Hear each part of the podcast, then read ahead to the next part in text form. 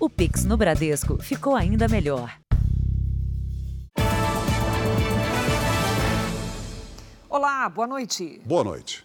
Dois policiais à paisana foram vítimas de assaltos e reagiram atirando. Os casos aconteceram em locais diferentes em São Paulo e no ABC Paulista, mas quase ao mesmo tempo. Dois criminosos foram baleados e, ao todo, quatro foram presos. A troca de tiros aconteceu no meio do trânsito da cidade de Santo André, no ABC Paulista. Olha os caras roubando. Eita, matou o cara. No flagrante, um policial militar à paisana reage no momento em que ladrões anunciam o um assalto. O PM e um engenheiro que estava em uma moto de luxo foram rendidos ao mesmo tempo pelos criminosos. Estava saindo, quando parei no semáforo, entrou duas motos na minha frente. Por sorte, o indivíduo ao lado era policial militar. Um assaltante foi baleado, dois foram presos e um fugiu a pé. Além das cenas violentas, outro detalhe assusta. Esse foi o segundo assalto do dia sofrido pelo engenheiro. Quatro horas antes, a moto dele já havia sido roubada. Como tinha rastreador, foi encontrada e devolvida. A vítima seguia para a delegacia para assinar um documento quando foi rendida novamente. Quase no mesmo horário, uma outra troca de tiros também envolveu um policial que trabalha na delegacia especializada em roubo no Departamento de Investigações Criminais. Ele estava de folga no carro da família com a mulher e o filho de seis anos aqui neste bairro na zona norte de São Paulo. As imagens não mostram, mas esses outros dois suspeitos que davam cobertura também em uma moto perseguem um investigador atirando. Escutei a palavra perdeu, perdeu, perdeu e vi quando o cara veio na esquina atirando, eram quatro, né? Quatro, né? Atirando, atirando e o carro subindo, e eles continuaram atirando. Um dos assaltantes baleados foi preso. De acordo com a polícia, ele já tem passagens criminais e está internado. O carro do investigador ficou marcado pelos disparos. A preocupação era da criança ter sido atingida, né? Que depois vimos que é uma família, né? A esposa e, o, e a criança que estava no banco de trás. Né? Graças a Deus ninguém foi ferido. Veja agora outros destaques do dia. Vice-presidente eleito Geraldo Alckmin anuncia novos nomes para a equipe de transição. Ministros do Supremo são alvo de protestos em evento que discute democracia brasileira em Nova York. Futuro governo estuda taxar gigantes de tecnologia. Presidentes dos Estados Unidos e da China têm encontro para tentar evitar conflito entre potências. Seleção brasileira realiza primeiro treino para a Copa do Mundo. E na série especial, os crimes do maníaco do parque 24 anos depois.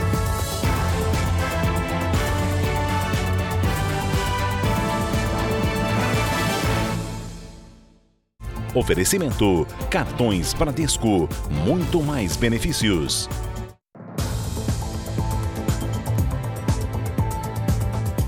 Um caminhão com 5 toneladas de maconha foi apreendido na Baixada Fluminense, no Rio de Janeiro. A droga estava escondida em meio a uma carga de alimentos. A carga de maconha, avaliada em 8 milhões de reais, estava em sacos plásticos escondidos em meio a um carregamento de carne de porco. Uma tentativa de disfarçar o cheiro. Após quatro dias de viagem, o motorista do caminhão, Magno André Herck, foi preso em flagrante na rodovia.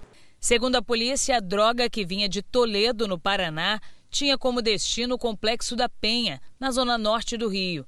De lá, seria distribuída em comunidades do centro e da zona norte, principalmente nos morros do Falé Fogueteiro e na comunidade do Jacarezinho. Isso aí é um carregamento para essas três comunidades aí envolvidas nessa logística para de 15 a 20 dias de, de material entorpecente ali para comercialização.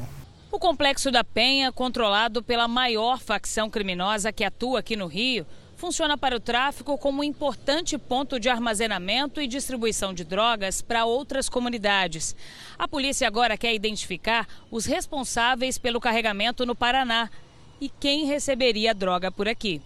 A apreensão está entre as maiores feitas esse ano no estado do Rio. No ano passado, policiais também encontraram uma grande quantidade de cocaína escondida dentro de frutas. O flagrante foi em Itaguaí, na região metropolitana.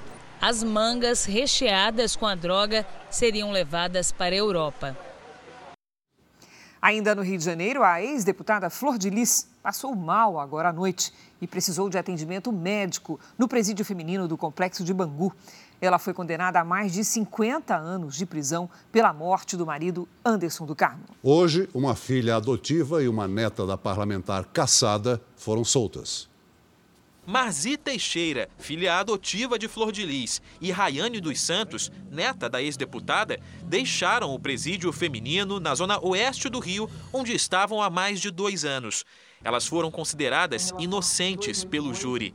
É sim, nós fomos absolvidas, ou seja, não existe prova nenhuma contra a gente. Poxa, eu estou muito feliz, porque eu não acreditava o julgamento durou sete dias e terminou com a condenação de Flor de Lis dos Santos Souza em todas as acusações.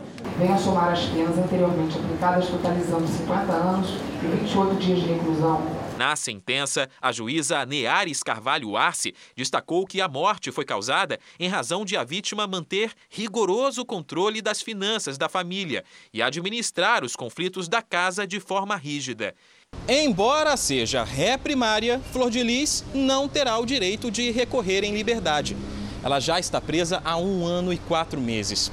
Segundo especialistas, como parte dos crimes cometidos é considerada hedionda, a ex-deputada só deverá passar do regime fechado para o semiaberto daqui a pouco mais de 18 anos quando já estiver com quase 80 anos de idade. Além de Flor de Lis, uma filha biológica, Simone dos Santos, também foi condenada a 31 anos e 4 meses de prisão. Anderson do Carmo foi morto a tiros na porta de casa em junho de 2019. Seis pessoas já haviam sido condenadas pelo crime, entre elas, quatro filhos da ex-deputada. O salto de 120% no número de casos de Covid nas últimas semanas em todo o país levou o Ministério da Saúde a recomendar a volta do uso de máscaras de proteção. A recomendação para voltar a usar máscaras é principalmente para pessoas com comorbidades, pessoas que tiveram contato com casos confirmados da doença e que frequentam locais fechados ou mal ventilados. Entre 6 e 11 de novembro foram registrados quase 58 mil casos, mais de 8.400 por dia e 314 óbitos. O último levantamento epidemiológico mostra que 21 das 27 unidades da federação acenderam o alerta. O aumento de casos da doença está relacionado ao surgimento de uma subvariante da Omicron. Segundo a Secretaria de Vigilância em Saúde do Ministério da Saúde, Rio de Janeiro, Amazonas, São Paulo, Rio Grande do Sul, Santa Catarina, Distrito Federal, Alagoas, Espírito Santo e Ceará já registraram casos das novas variantes. As vacinas continuam sendo a medida mais eficaz contra o vírus. Nas redes sociais, o ministro da Saúde, Marcelo Queiroga, ressaltou que 69 milhões de brasileiros não tomaram nem a primeira dose de reforço do imunizante e reforçou a necessidade da vacinação. O Ministério da Saúde informou também que adquiriu mais um milhão de doses de vacinas para crianças de 3 e 4 anos. Hoje, em um evento sobre saúde indígena, Queiroga voltou a fazer um apelo para que as pessoas se vacinem. Aqueles que não tomaram, tomar a primeira dose de reforço. E aqueles que não tomaram a segunda dose de reforço, tomar a segunda dose de reforço. Este infectologista explica que quem tem o esquema vacinal completo pode ficar um pouco mais tranquilo. O mais importante é ressaltar que a vacina continua sendo uma medida protetiva importante. O uso da máscara é uma gestão de risco. Se eu sou do grupo de risco, tenho mais de 65 anos, tenho alguma doença, alguma comorbidade, eu vou utilizar a máscara em determinadas situações. No Dia Mundial da Diabetes, uma boa notícia para quem quer vencer a doença. O Hospital Moriá, em São Paulo, anunciou a criação do Instituto de Obesidade e Diabetes. Com uma equipe multidisciplinar, a ideia é oferecer tratamentos de ponta aos pacientes. As cirurgias, por exemplo, podem ser feitas com a ajuda de um robô. O sorriso do Sandro tem explicação. Há pouco mais de um mês, ele pesava quase 140 quilos, que refletiam não só no espelho, mas também nos resultados dos exames. Diabético e com o fígado comprometido, o corretor de imóveis, que tem 50 anos de idade, foi submetido a uma cirurgia bariátrica no dia 12 de outubro e não imaginava que a vida mudaria tanto em tão pouco tempo. Eu me sinto tudo bem, já perdi 22 quilos. É uma felicidade. Hoje eu verifiquei as minhas taxas, já estou bem com o fígado, já estou bem com a minha taxa de açúcar no sangue, já estou bem com a autoestima e já estou bem com o armário, com o guarda-roupa. Paulo, de 48 anos, sabe bem o que o Sandro está sentindo. Ele já foi obeso, hipertenso e sofria com dores crônicas nas articulações, até que procurou ajuda e fez a cirurgia bariátrica há três anos. Tinha muita dificuldade de mobilidade, tudo eu me cansava. Hoje em dia isso não acontece. Faço duas horas de academia por dia, treino vôlei de areia. As cirurgias do Sandro e do Paulo foram feitas em São Paulo, no Hospital Moriá, que a partir de agora conta com um instituto especializado em obesidade e diabetes. Durante a cerimônia de lançamento, médicos renomados de várias áreas apresentaram técnicas cirúrgicas e tratamentos que serão oferecidos pelo Instituto. Um dos destaques é este robô controlado pelo cirurgião durante as operações. Esse robô ele é imprescindível para esses pacientes muito pesados, pacientes acima de 150 quilos, 200, temos pacientes 230. Então, tecnicamente, a videolaparoscopia não tem uma limitação e o robô transpõe esses limites de dificuldade para o cirurgião. Dados do Ministério da Saúde apontam que cerca de 60% dos brasileiros estão acima do peso. Dentro desse grupo, uma em cada quatro pessoas tem obesidade. São 41 milhões de obesos que hoje têm maior chance de desenvolverem doenças como hipertensão, câncer e diabetes tipo 2, sem falar no risco de infarto. Segundo especialistas, a obesidade e a diabetes são causadas por inúmeros fatores e evoluem de forma diferente em cada organismo. Os pacientes do Instituto serão acompanhados por médicos de várias especialidades, algumas com foco na saúde mental. Endocrinologia, a cardiologia, a psiquiatria e, o, e o, junto com a psicologia. Né? Naqueles pacientes com maior gravidade, a gente vai ter um rol de especialidades que vão poder aí auxiliar no tratamento. Lembra do Sandro que você conheceu no início da reportagem? Ele buscou ajuda porque viu dentro de casa a diferença que o tratamento faz. A esposa dele, Cristiane, venceu a obesidade e a diabetes há três anos. Hoje em dia eu tenho saúde, eu como o que eu quiser, sabe? Quero, vou numa loja, roupa que eu quero, eu encontro. Mas depois da cirurgia, vida nova.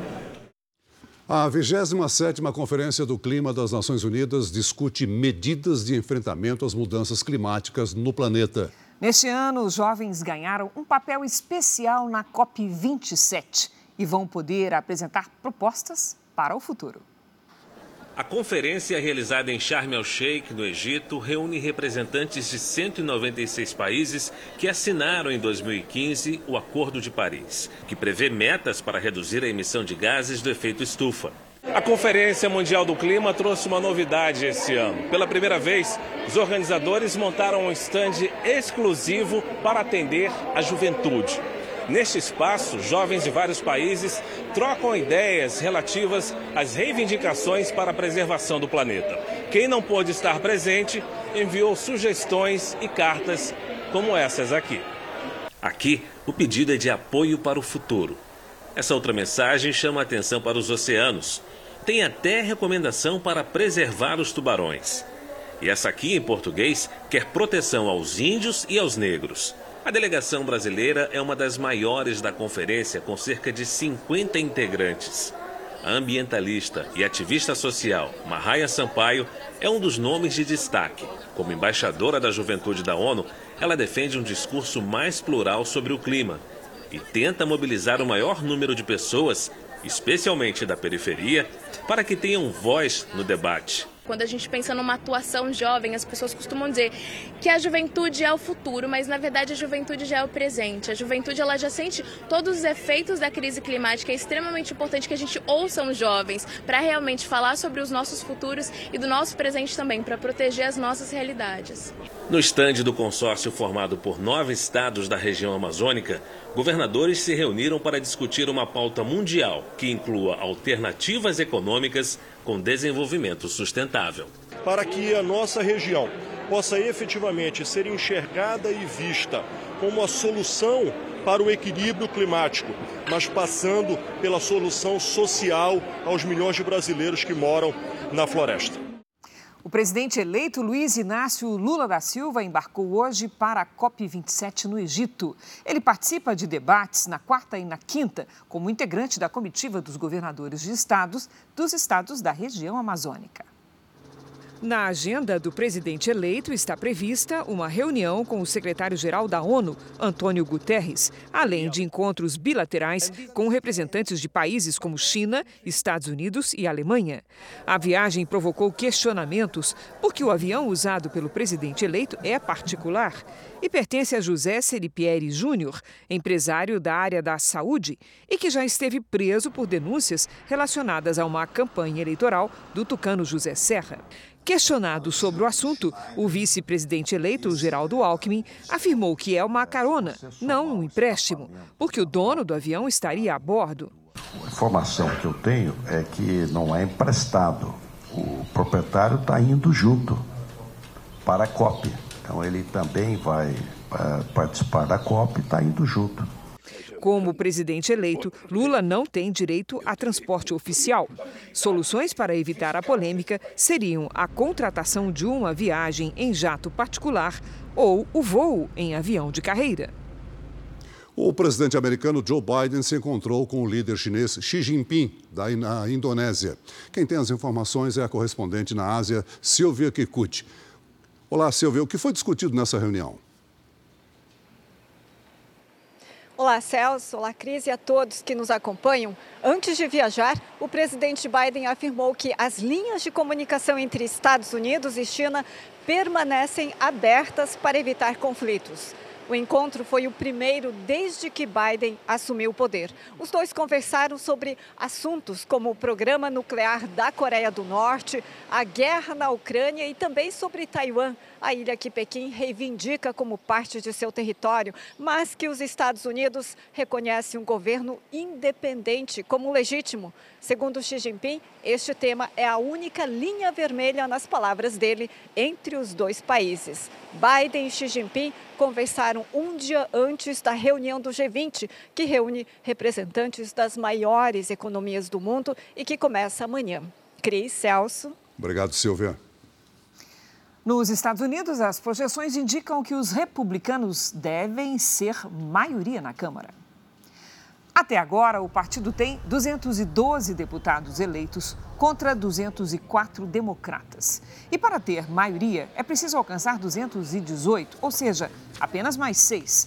Já no Senado, os democratas conquistaram 50 das 100 cadeiras, como a vice-presidente americana Kamala Harris acumula a função de presidente do Senado e é democrata, o partido tem a maioria garantida.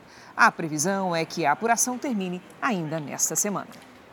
O presidente da Ucrânia, Volodymyr Zelensky, visitou hoje a cidade de Kherson, recém-conquistada pelo exército ucraniano, após meses de dominação russa. Na visita não anunciada, Zelensky cantou o hino ucraniano e entregou prêmios aos soldados. O presidente afirmou que este é o início do fim da guerra. A reconquista da cidade é o maior feito do exército ucraniano após oito meses da invasão russa. Apesar das tropas de Putin terem se retirado, Kiev alerta aos moradores que sejam cautelosos. O Irã sentenciou à morte um manifestante em meio a uma onda de protestos que tomou conta do país.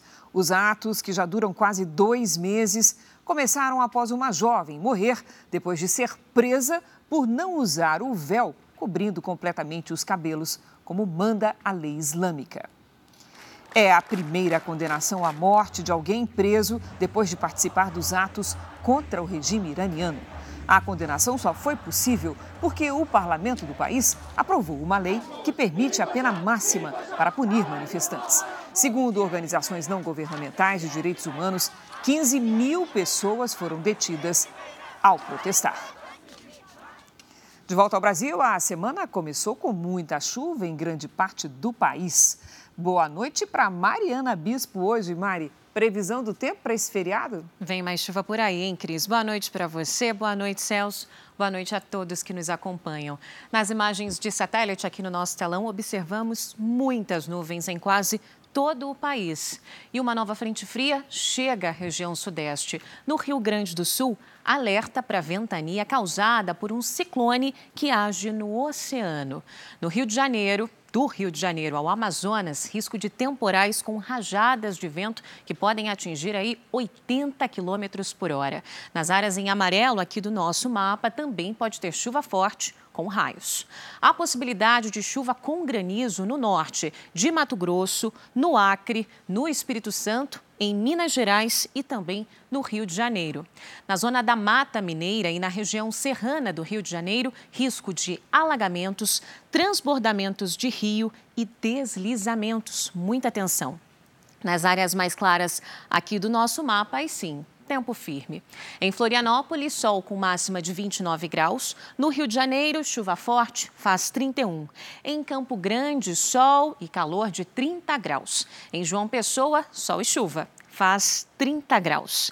Aqui na capital paulista, a terça vai ser de sol com chuva, mas para o fim da tarde. Máxima de 27 graus amanhã. Tempo Delivery. O Reginaldo é da cidade de Entre Folhas, Minas Gerais. Perfeito, e a gente responde. Obrigada, Reginaldo. Nos próximos dias, sol e chuva a qualquer hora do dia aí na sua cidade. As máximas ficam entre 25 e 29 graus. Previsão personalizada para qualquer cidade do Brasil, você já sabe, né? É aqui no nosso Tempo Delivery. Mande seu pedido pelas redes sociais com a nossa hashtag Você no JR. Cris Celso. Obrigada, Mari. Bom feriado. Bom feriado. Até amanhã, Mariana. Veja a seguir: seleção brasileira faz primeiro treino para a Copa do Mundo e dois jogadores se atrasam. E veja também: tempestades de verão lançam um alerta para ocupações em áreas de risco que triplicaram no Brasil em quase 40 anos.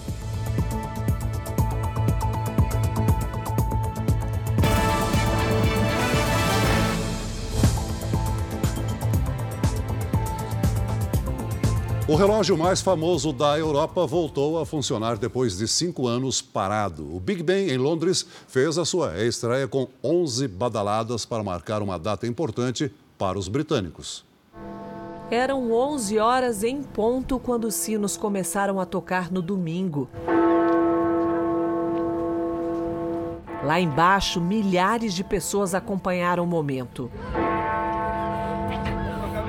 A sequência de 11 badaladas marcou o início dos dois minutos de silêncio em respeito aos que perderam a vida nas guerras mundiais e outros conflitos. A homenagem é feita todos os anos no primeiro domingo depois do dia 11 de novembro, data do fim da Primeira Guerra Mundial.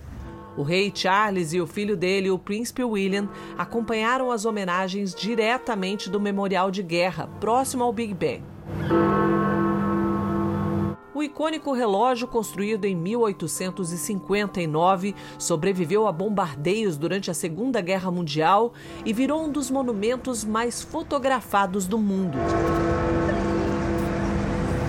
Nunca tinha visto algo semelhante a isso, assim. É o, o ouro que tem, a beleza é incrível. É. Diferente de tudo.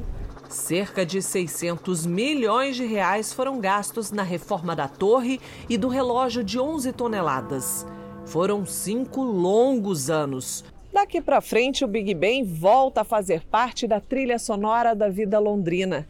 De hora em hora, o grande sino vai tocar e a cada 15 minutos será ouvido o som de quatro notas.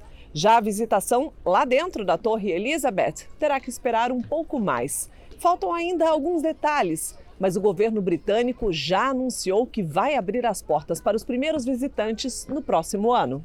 Chorei um pouco porque é incrível estar aqui, né, do outro lado e estar aqui ouvindo o Big Bang, essas batidas que eu via pela televisão, isso é indescritível.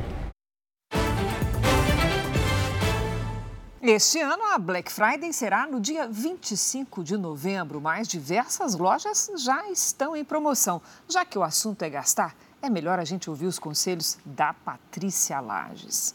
Boa noite, Paty. Como é que faz para fazer tudo certinho e não gastar demais? Precisa segurar um pouco, né, Cris? Boa noite para você, para o Celso, boa noite para você de casa.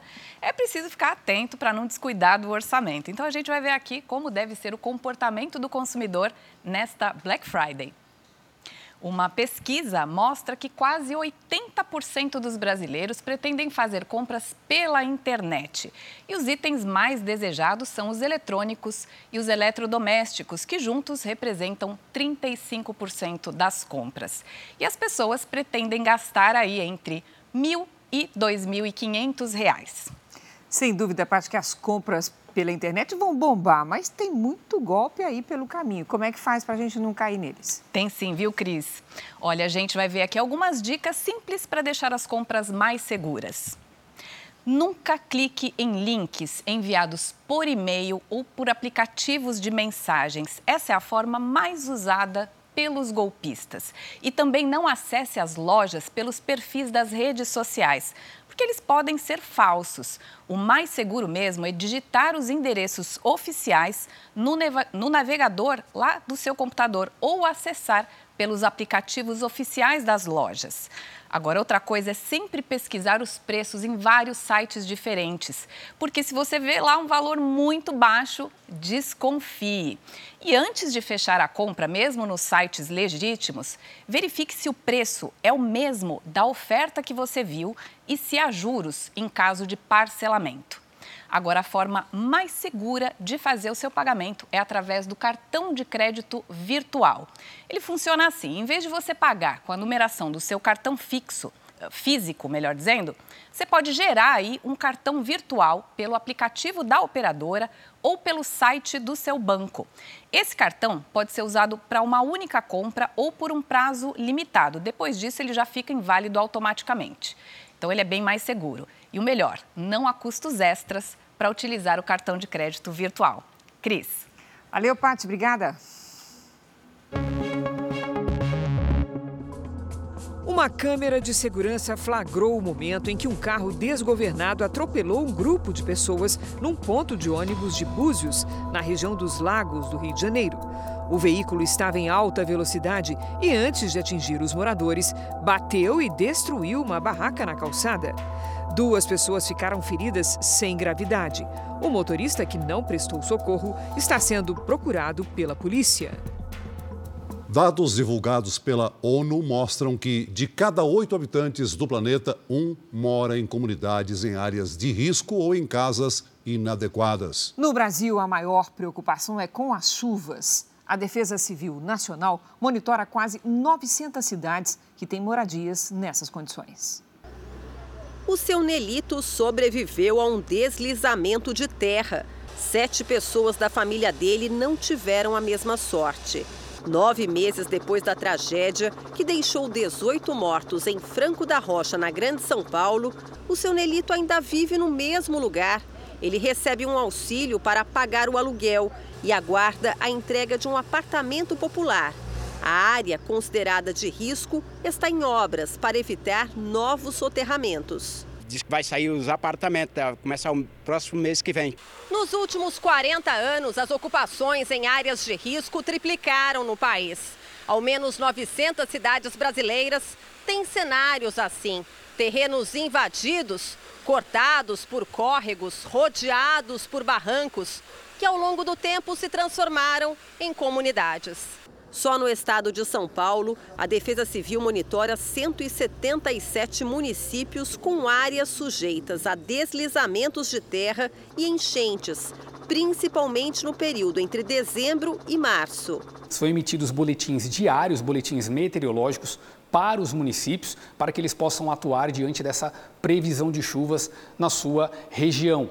No final de semana, a Defesa Civil Nacional começou a enviar mensagens por celular com alertas para desastres naturais. A chegada do período chuvoso na região sudeste preocupa especialmente a população que mora nas encostas. Solo muito frágil, com riscos de deslizamento, rolamento de rocha, mas também nas várzeas, nas margens de rios, córregos, lagos, represas que sofrem com inundações, enchentes e enxurradas. A cada oito pessoas no mundo, uma vive em condições inadequadas, de acordo com a Organização das Nações Unidas. A Vivi é uma delas. Para chegar em casa, ela atravessa passarelas improvisadas sobre um córrego, que costuma transbordar quando chove. O barraco onde vive com oito filhos e o marido foi erguido praticamente dentro da água. A família não tem renda, nem expectativa de sair. A única previsão que ela faz, sem receio de errar, é que logo mais chegam as chuvas de verão. Dá medo, né? Com esse monte de criança cair, se vai todo mundo no rio, vai todo mundo ficar um vivo. O Ministério do Desenvolvimento Regional, que cuida das políticas de habitação, informou que desde 2019 foram entregues mais de 1 milhão e 400 mil unidades habitacionais por meio do programa Casa Verde Amarela. Os beneficiados são famílias de baixa renda.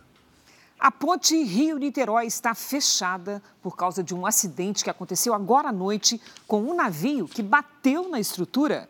O repórter Pedro Paulo Filho tem as informações direto do Rio. Boa noite, Pedro Paulo. Qual é a situação neste momento? Oi, Cris. Uma boa noite para você e a todos. Olha, os reflexos desse fechamento já podem ser sentidos nos principais vias expressas que dão acesso à ponte Rio-Niterói, como aqui o elevado do gasômetro e também a Avenida Brasil. Esse acidente aconteceu após uma mudança brusca do tempo na região metropolitana com ventos muito fortes. O navio que estava à deriva, ou seja, sem ninguém para pilotá-lo quando aconteceu. Motoristas que passavam pela ponte registraram o momento em que a embarcação toca uma pilastra de sustentação. Segundo eles, a ponte chegou a balançar. Três rebocadores foram deslocados para tentar resgatar o navio. A Guarda Portuária e a Polícia Rodoviária Federal estão aqui no local, assim como engenheiros que estão avaliando as condições da estrutura. E só depois disso é que o trânsito vai poder ser liberado. Lembrando que amanhã é o último dia de feriadão e isso pode impactar a volta para casa. Crise, Celso. Obrigada, Pedro Paulo. Uma investigação tenta identificar as pessoas que se aproveitaram da comemoração dos títulos do Flamengo para quebrar lojas e furtar produtos no Rio de Janeiro. Portas e janelas quebradas. Na fachada desse prédio, as marcas do vandalismo.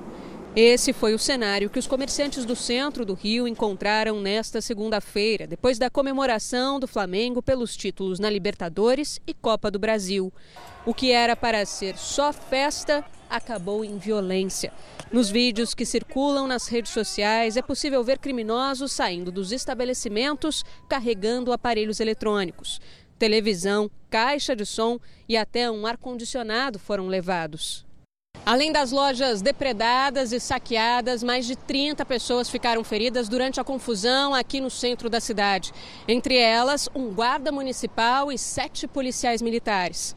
Três homens acabaram sendo presos em flagrante por furto qualificado. Os crimes aconteceram depois de uma confusão generalizada. A festa, que reuniu milhares de pessoas, terminou depois de uma briga entre os torcedores.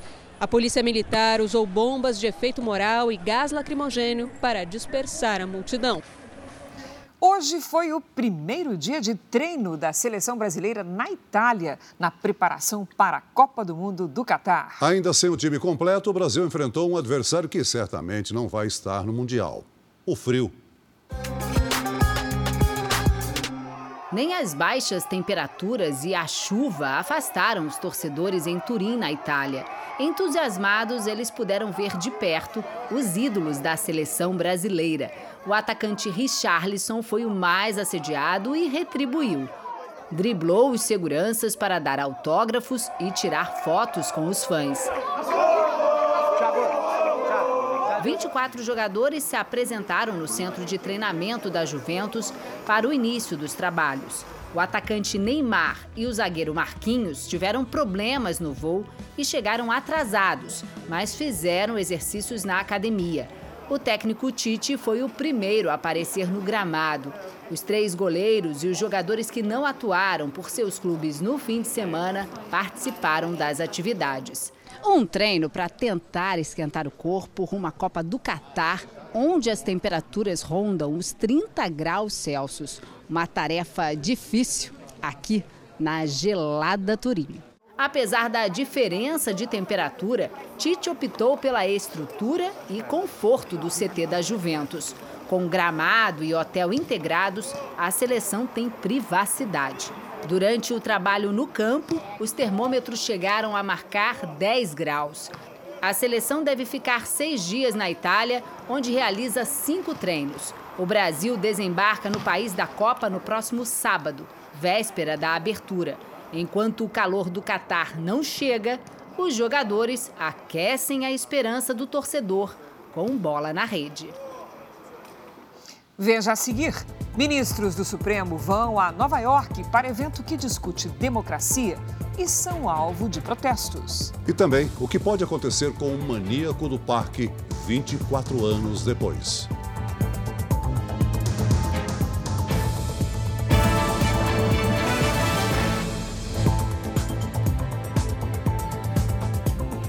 A equipe de transição do presidente eleito Lula avalia cobrar impostos das empresas de tecnologia. Hoje, o vice-presidente eleito Geraldo Alckmin anunciou mais nomes dos grupos de trabalho. O anúncio dos novos nomes, que vão compor os grupos técnicos da transição, foi em São Paulo. O vice-presidente eleito, Geraldo Alckmin, anunciou um por um os mais de 60 nomes que vão fazer parte dos grupos de trabalho da educação, do esporte, das cidades, da juventude, cultura e da infraestrutura. Entre os nomes anunciados estão atletas famosos, como a ex-jogadora de vôlei, Ana Moser, e o ex-jogador de futebol, Raí. No grupo técnico Cidades estão o ex-governador de São Paulo, Márcio França, e o deputado federal eleito Guilherme Boulos, entre outros. No grupo técnico Educação também está a educadora Neca Setúbal.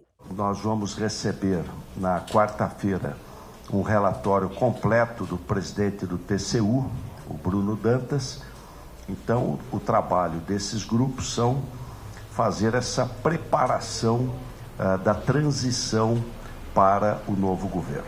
Os médicos Roberto Calil Filho, Ludmila Ajar e Miguel Cirugi foram convidados a dar sugestões, mas não fazem parte do grupo de transição.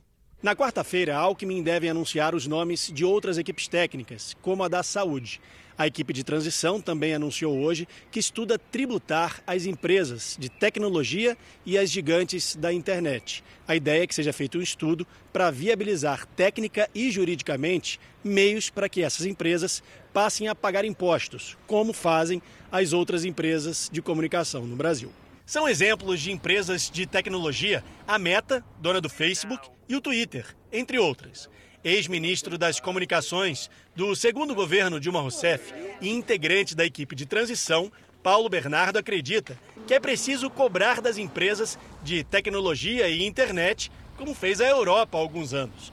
Para ele, a situação atual é injusta com as outras empresas de comunicação, que fazem grandes investimentos na estrutura e acabam arcando sozinhas com os impostos. Você tem que montar a estrutura, paga imposto e tem uma empresa que usa da mesma forma e não paga. Então, acho que isso teria que vai ter que ser pensado. Empresa grande, empresa pequena, o imposto pode chegar a 40% e as grandes, não, os, os gigantes da internet não pagam nada. Então, tem com certeza tem um problema. E a Europa nesse período fez políticas de tributação das, das gigantes, da, o Google, Facebook, todo mundo agora paga. Eu acho que nós temos que avaliar aqui no Brasil como é que está isso. Uma conferência em Nova York reuniu hoje ministros do Supremo, políticos e mais de 200 empresários para discutir a democracia brasileira. Dois ministros do Supremo foram alvos de manifestantes insatisfeitos com a condução do processo eleitoral pela Justiça. O ex-presidente Michel Temer abriu o evento. Temer disse que, independente de posições políticas, o respeito às leis é fundamental. O país terá paz, tranquilidade, quando todos passarem a cumprir rigorosamente a Constituição e pregá-la, divulgá-la. A mesa de debates reuniu ainda ministros do Supremo Tribunal Federal. O presidente do Tribunal Superior Eleitoral, Alexandre de Moraes, criticou o uso irresponsável das redes sociais na divulgação das fake news Moraes também defendeu uma regulamentação para o setor e sugeriu penalizar as empresas de tecnologia por permitir postagens que incentivem a violência. É, não é possível é, que nós é, não tenhamos consciência é, que a desinformação, discurso é, de ódio, discursos preconceituosos, discursos agressivos nas redes sociais é, vão e vêm corroendo a democracia. O evento, promovido pelo grupo de líderes empresariais, foi marcado também por protestos do lado de fora. Em uma das imagens é possível ouvir as vaias enquanto o ex-presidente Temer caminha do lado de dentro. Em outro vídeo, vemos o ministro Luiz Roberto Barroso ser abordado por uma manifestante. Olha só quem está aqui. Como é que vai, senhor juiz? Muito bem, senhora. É? Muito feliz pelo Brasil. Ah, tá bom. Mas nós vamos ganhar essa luta, hein? Nós vamos ganhar essa luta. O senhor tá entendendo? Que a gente vai ganhar essa luta? Tá bom? Cuidado, hein? O povo brasileiro é maior do que a Suprema. Corte. Tá bom? Você não vai ganhar o nosso país. Foge! Isso mesmo, foge. Foge. Não, foge. O presidente do TSE, Alexandre de Moraes, foi hostilizado em um restaurante. Aí, ó, gastando dinheiro brasileiro. Absurdo, gente. Amanhã, o encontro reúne economistas e políticos, entre eles o presidente do Banco Central, Roberto Campos Neto, e o governador de São Paulo, Rodrigo Garcia. Eles discutem os caminhos da economia para 2023. Em nota, a presidente do Supremo Tribunal Federal, ministra Rosa Weber, repudia os ataques sofridos por ministros da corte e afirmou que a democracia, fundada no pluralismo de ideias e opiniões, é incompatível com atos de intolerância e violência, inclusive moral, contra qualquer cidadão. Duas semanas após o segundo turno, manifestantes contra o resultado das eleições continuam concentrados em várias cidades do país. No Rio de Janeiro, a manifestação aconteceu em frente à sede do Comando Militar do Leste. Há barracas e distribuição de alimentos. Em Porto Alegre, nem mesmo a chuva da última madrugada dispersou grupos reunidos na área do Comando Militar do Sul, no centro histórico da cidade. Em Brasília, o protesto é realizado em frente ao quartel-general do Exército. Na região foram montados abrigos improvisados e tendas com cozinha. Durante o final de semana, o movimento em Brasília foi intenso. Muitas famílias estiveram no local e prometeram voltar nesta terça-feira, feriado em comemoração à proclamação da República.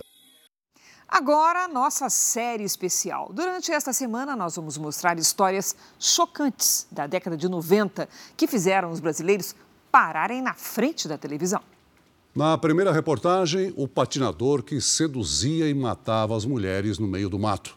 Francisco de Assis Pereira ficou conhecido como o maníaco do parque.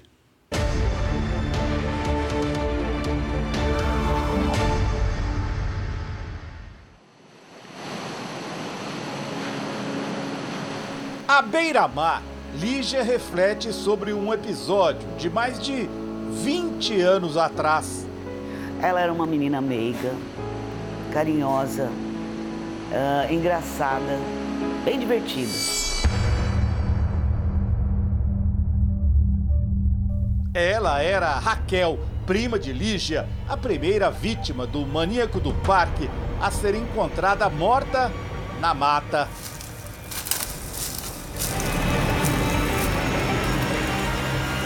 Francisco tinha uma conversa sedutora. Ele dizia para suas vítimas que elas seriam fotografadas para um catálogo bem aqui, no meio da mata do Parque do Estado. Para isso, tinha de convencê-las a fazer longas viagens de 10 a 15 quilômetros. No caso da Raquel, a prima, por telefone, alertou de que não era uma boa ideia. Foi por uma ligação telefônica o último contato com a família. Do orelhão ela ligou. Dizendo o quê? Disse pra mim, ô Lígia, tem um. Tem um rapaz aqui e ele faz catálogo, faz foto de catálogo. Falei, ó, não vai porque é fria. O assassinato de Lígia foi um dos sete pelos quais Francisco foi condenado. Outras nove vítimas escaparam com vida.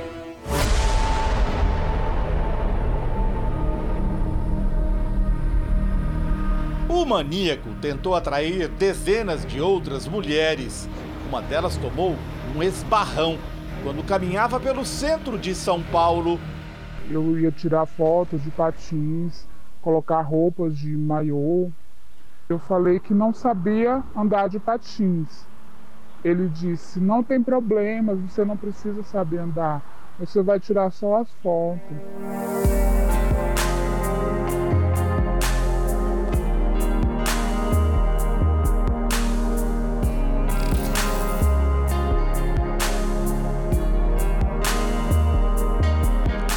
Perícia de patinador foi o maior sucesso da vida de Francisco. Por esse talento, ganhou o apelido de Chico Estrela em Guaraci, no interior de São Paulo, onde viveu com a família. Eu era muito pequena, mas eu lembro porque eu via ele de longe. Ele andava muito de patins na cidade. Longe dos patins, o menino teve uma infância turbulenta. Hoje, o doutor Daniel Vasques releu o laudo que o pai dele, também psiquiatra forense, escreveu depois de entrevistar Francisco. Registra-se em sua vida escolar marcada dificuldade de relacionamento, de aprendizagem, além de atitudes inadequadas, caracterizando razoável grau de indisciplina. Na entrevista aos peritos, o Francisco disse que viveu aqui uma experiência marcante de sua infância. Ele ficava escondido, observando o abate dos bois no matadouro de Guaraci. Segundo Francisco, é como se os bois se ajoelhassem para pedir perdão ou clemência. Pelo que você conhece da família aqui em Guaraci, dava para ter noção de que isso ia acontecer? Não. Não.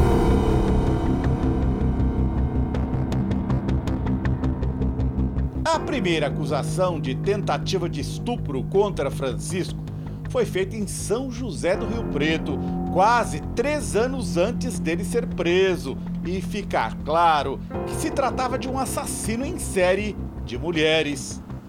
Não se falava muito em feminicídio, não, né? Não, hoje sim, hoje está em alta. É um assunto que falam bastante, mas antigamente não.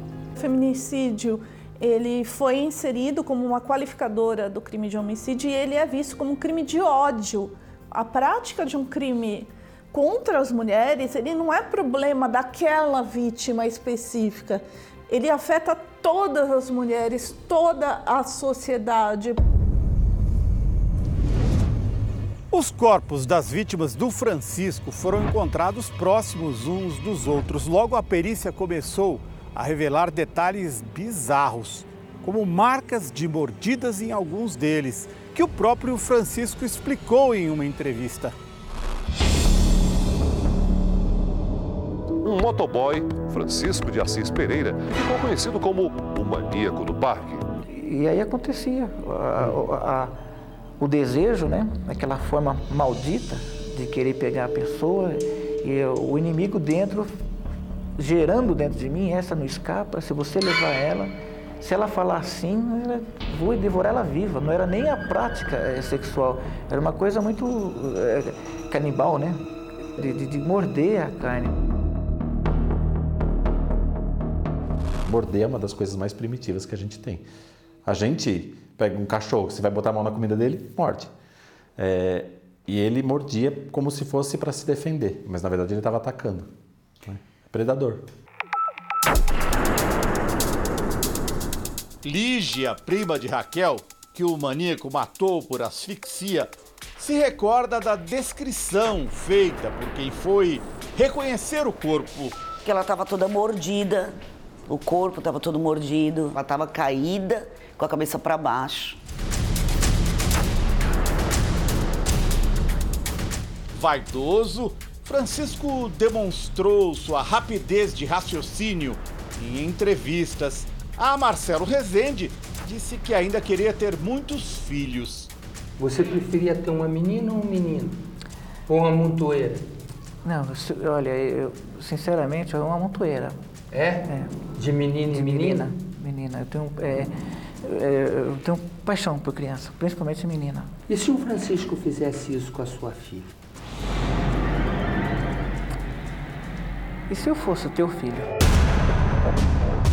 Em sua defesa, Francisco relatou ter sido vítima de abuso de um tio e de uma tia quando criança. Psiquiatras o descrevem como um homem que descontava sua frustração nas mulheres. Ele tinha um problema físico que atrapalhava relações sexuais. Ele se sentia inferior por conta disso, né? Ele, ele tinha vergonha de se relacionar com outras mulheres numa relação saudável e normal. Então ele abusava disso porque vai, vai conseguir na força. Francisco de Assis Pereira está preso em Iaras, no interior de São Paulo. Condenado a mais de 280 anos de cadeia, poderá pedir progressão de pena em 2028. Isso porque a legislação brasileira impede que alguém fique preso por mais de 30 anos.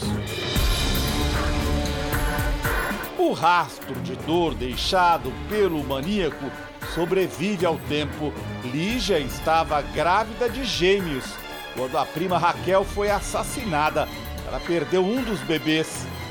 Você ficou, você ficou apavorada? Eu fiquei tra traumatizada, traumatizada mesmo. O trauma também abreviou a vida dos tios de Lígia, pais de Raquel. A menina que nunca pôde realizar seu sonho de juventude. Trabalhar, vencer em São Paulo e voltar com algum dinheiro para ajudar os pais. O que, que ficou dela para você? A alegria dela. Ela era divertida, ficou aquela aquela vontade toda de viver assim que ela tinha. É isso.